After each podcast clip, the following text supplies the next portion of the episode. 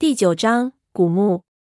那手机应该是刚丢下不久，我捡起来一看，上面沾着血水，就觉得不妙。看样子这里不止我们一批人，好像还有人受伤了。这手机肯定不会是从天上掉下来的。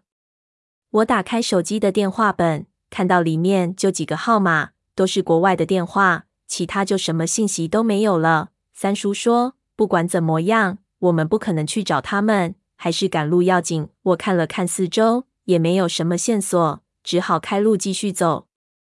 但是在这荒郊野外看到一只这么现代化的东西，总觉得有点不可思议。就问那老头子：“除了我们，最近还有人进过这林子吗？”那老头子呵呵一笑：“两个星期前有一波人，大概十几个，到现在还没出来呢。这地方凶险着呢，几位爷爷，咱现在回头还来得及。”不就是个妖怪吗？大奎说：“告诉你，我们这位小爷爷，连千年的僵尸都要给他磕头。有他在，什么妖魔鬼怪都不在话下，对不？”他问闷油瓶，闷油瓶一点反应也没有，好像根本当他是空气一样。大奎碰了个钉子，不由不爽，但也没办法。我们闷头走到天昏的暗，下午四点不到，终于到达了目的地。我们看到了十几只几乎还完好的军用帐篷，这种帐篷质量非常好。虽然现在上面积满了腐烂的落叶，但里面还是非常的干燥和干净。帐篷里有不少生活用品，我们随便翻了翻，有很多零散的装备，没有人的尸体。那老头子应该没说谎。我们甚至找到了一只发电机和几桶汽油，发动机用油布包着，不过大部分的零件都烂得不成样子了。胖奎试着发动一下，结果一点反应都没有。不过汽油还 OK。我翻了一下，发现所有的东西上都被撕掉了标签，连帐篷和他们背包上的商标都没有。心说奇怪，看样子这些人不想让别人知道是从哪里来的。我们在这营地里生了火，简单吃了一顿晚饭。那老头子一边吃，还一边警惕的看着四周，生怕妖怪突然冲出来。把它也吊死。那压缩食品的味道实在是不好吃，我几乎就喝了几口水。闷油瓶一边吃一边看着地图，他指了指地图上一个画了那狐狸怪脸的地方。我们现在肯定是在这里。我们全部都凑过去。他接着说：“这里是祭祀的地方，下面应该是祭祀台，陪葬的祭祀可能就在这下面。”三叔蹲到地上，抓起一把土。放到鼻子下面闻了闻，摇摇头，又走了几步，又抓了一把，说：“埋得太深了，得下几铲看看。”我们把螺纹钢管接起来，把铲头接上。三叔用脚在地上踩出几个印子，示意这里就是下铲的位置。大奎先把铲头固定，然后用短柄锤子开始下铲。三叔就把一只手搭在钢管上，感觉下面的情况。一共敲上十三节的时候，三叔突然说。有了，我们把铲子一节一节往上拔，最后一把带出来一波土。大奎卸下铲头，走到火堆边上给我们看。我和三叔一看，脸同时白了，就连闷油瓶也啊了一声。原来那土就像是在血里浸过一样，正滴着鲜血一样的液体。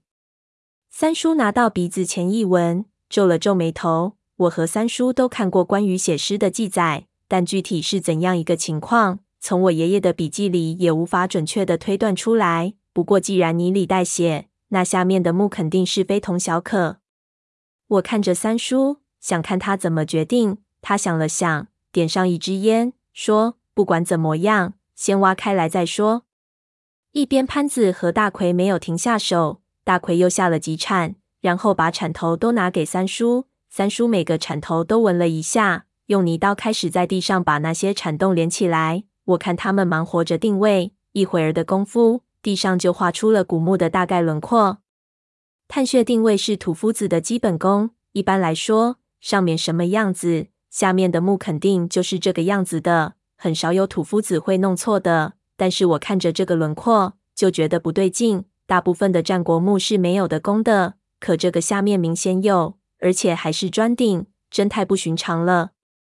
三叔叔用手指丈量。最后把棺材的位置基本确定了下来，说：“下面是砖顶，我铲头打不下去，只能凭经验标个大概的位置。这的宫太古怪了，我不知道那里的砖薄，只能按照宋木的经验，先从后墙打进去看看。如果不行，还要重来，所以手脚要快一点了。我三叔他们打了十几年的盗洞，速度极快，三把旋风铲子上下翻飞，一下子就下去了七八米。因为是在这荒郊野外，也没必要做土，我们就直接把泥翻到外面。不一会儿，大奎在下面叫道：“搞定！”大奎已经把盗洞的下面挖得很大，并清理出一大面砖墙。我们打上矿灯，下到里面。闷油瓶看到大奎在拿手敲砖墙，忙把他按住了，什么都别碰。那闷油瓶眼神极其锐利，吓得大奎一跳。他自己伸出两根手指，放在那墙上面，沿着这砖缝摸起来，摸了很久才停下来，说：“这里面有防盗的夹层，搬的时候。”所有的砖头都要往外拿，不能往里面推，更不能砸。潘子摸了摸墙，说：“怎么可能连条缝都没有？怎么可能把这些砖头夹出来？”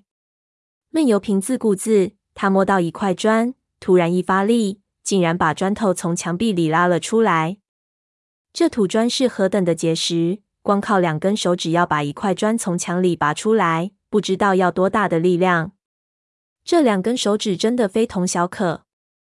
他把砖头小心的放到地上，指了指砖的后面。我们看到那后面有一面暗红色的蜡墙，说：“这墙里全是炼丹时候用的矾酸，如果一打破，这些有机强酸会瞬间浇在我们身上，马上烧的连皮都没有。”我咽了口唾沫，突然间想到了爷爷看到的那只没皮的怪物，心里非常震惊。难道那不是血尸？而是被浇了礬酸的太爷爷。那爷爷那几枪岂不是打在了太爷爷的身上？闷油瓶子让胖奎往下面又挖了一个五米的直径，然后从自己的包里拿出一支注射针头和一条塑料管子。他把管子连上针头，然后把另一端放进那深坑里。潘子打起火折子，把那针头烧红。闷油瓶小心翼翼地插进了蜡墙里，马上。红色的矾酸便从管子的那一头流进直径里去。很快，暗红色的蜡墙就变成了白色。看样子，里面的东西已经全部都流光了。闷油瓶点点头，说：“行了，我们马上开始搬砖。”很快，就在墙上搬出了个能让一个人通过的洞。三叔往洞里丢了个火折子，借着火光观察了一下里面的环境。我们从墓的北面打穿进来。看见这地上是整块的石板，上面刻满了古文字。这些石板呈类似八卦的排列方式，越外面的越大，在中间的越小。这墓穴的四周是八盏长明灯，当然已经灭了。墓穴中间放着一只四足方鼎，鼎上面的木顶上刻着日月星辰。而墓室的南边，正对着我们的地方，放着一口石棺。石棺后面是一条走道，似乎是向下的走向，不知道通到什么地方去。三叔探头进去闻了闻，然后招了招手，我们一个接一个的钻了进去。三叔看着地上的字，对闷油瓶说：“小哥，你看看这些字，能不能看出这里葬的是什么人？”闷油瓶摇摇头，也没说什么。我们打起好几个折子，扔到长明灯里，这整个墓室就亮了起来。我想起爷爷笔记上最后看到的怪物。好像还有爷爷反复提到听到咯咯的怪声，心里就直发毛。这时候潘子竟然爬到那顶上去了，想看看里面有什么东西。突然，他欢呼了一声：“三爷，这里有宝贝！”我们都爬了上去，看到那顶里有一具无头干尸，衣服已经烂光了。那干尸身上还有些玉制的首饰，潘子也不客气，直接就摘下来戴到自己手上去了。这个应该是人生完了之后剩下来的人的躯干，他们把头砍掉祭天，然后把身体放到这里祭人。这些应该是战俘，奴隶手上不可能有首饰的。潘子一下子跳进鼎里，想看看下面还有什么东西。闷油瓶想要阻止也来不及了，他回头看看那石棺材，幸好没反应。三叔大骂：“你小子，这鼎是人家放祭品用的，你小子想被当祭品啊？”潘子呵呵一笑：“三爷，我又不是大奎，您别吓唬我。”他从里面摸出一只大玉瓶来，你瞧，好东西还真不少。我们把这顶反过来看看，还有啥吧？别胡闹，快出来！三叔说。他看到闷油瓶的脸色已经白了，眼睛死死盯着那石棺，知道可能出事情了。这个时候，我就听到了咯咯的声音。我转头一听，不由一阵发寒。那声音不是从棺材里传出来的，竟然是那闷油瓶发出来的。